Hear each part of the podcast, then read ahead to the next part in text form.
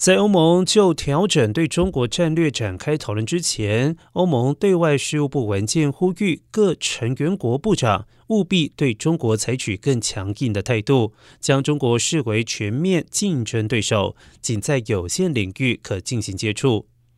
欧盟官员指出，中国支持俄罗斯入侵乌克兰，还有对台湾的威胁、对香港人权以及维尔五人的态度，都是欧盟行诉现行政策以来出现的重大变化，有理由重新思考对中国的政策。欧盟二十七国领袖将于二十号举行峰会，就中国问题展开辩论。欧盟各国外长十七号已经在卢森堡针对上述的文件进行讨论。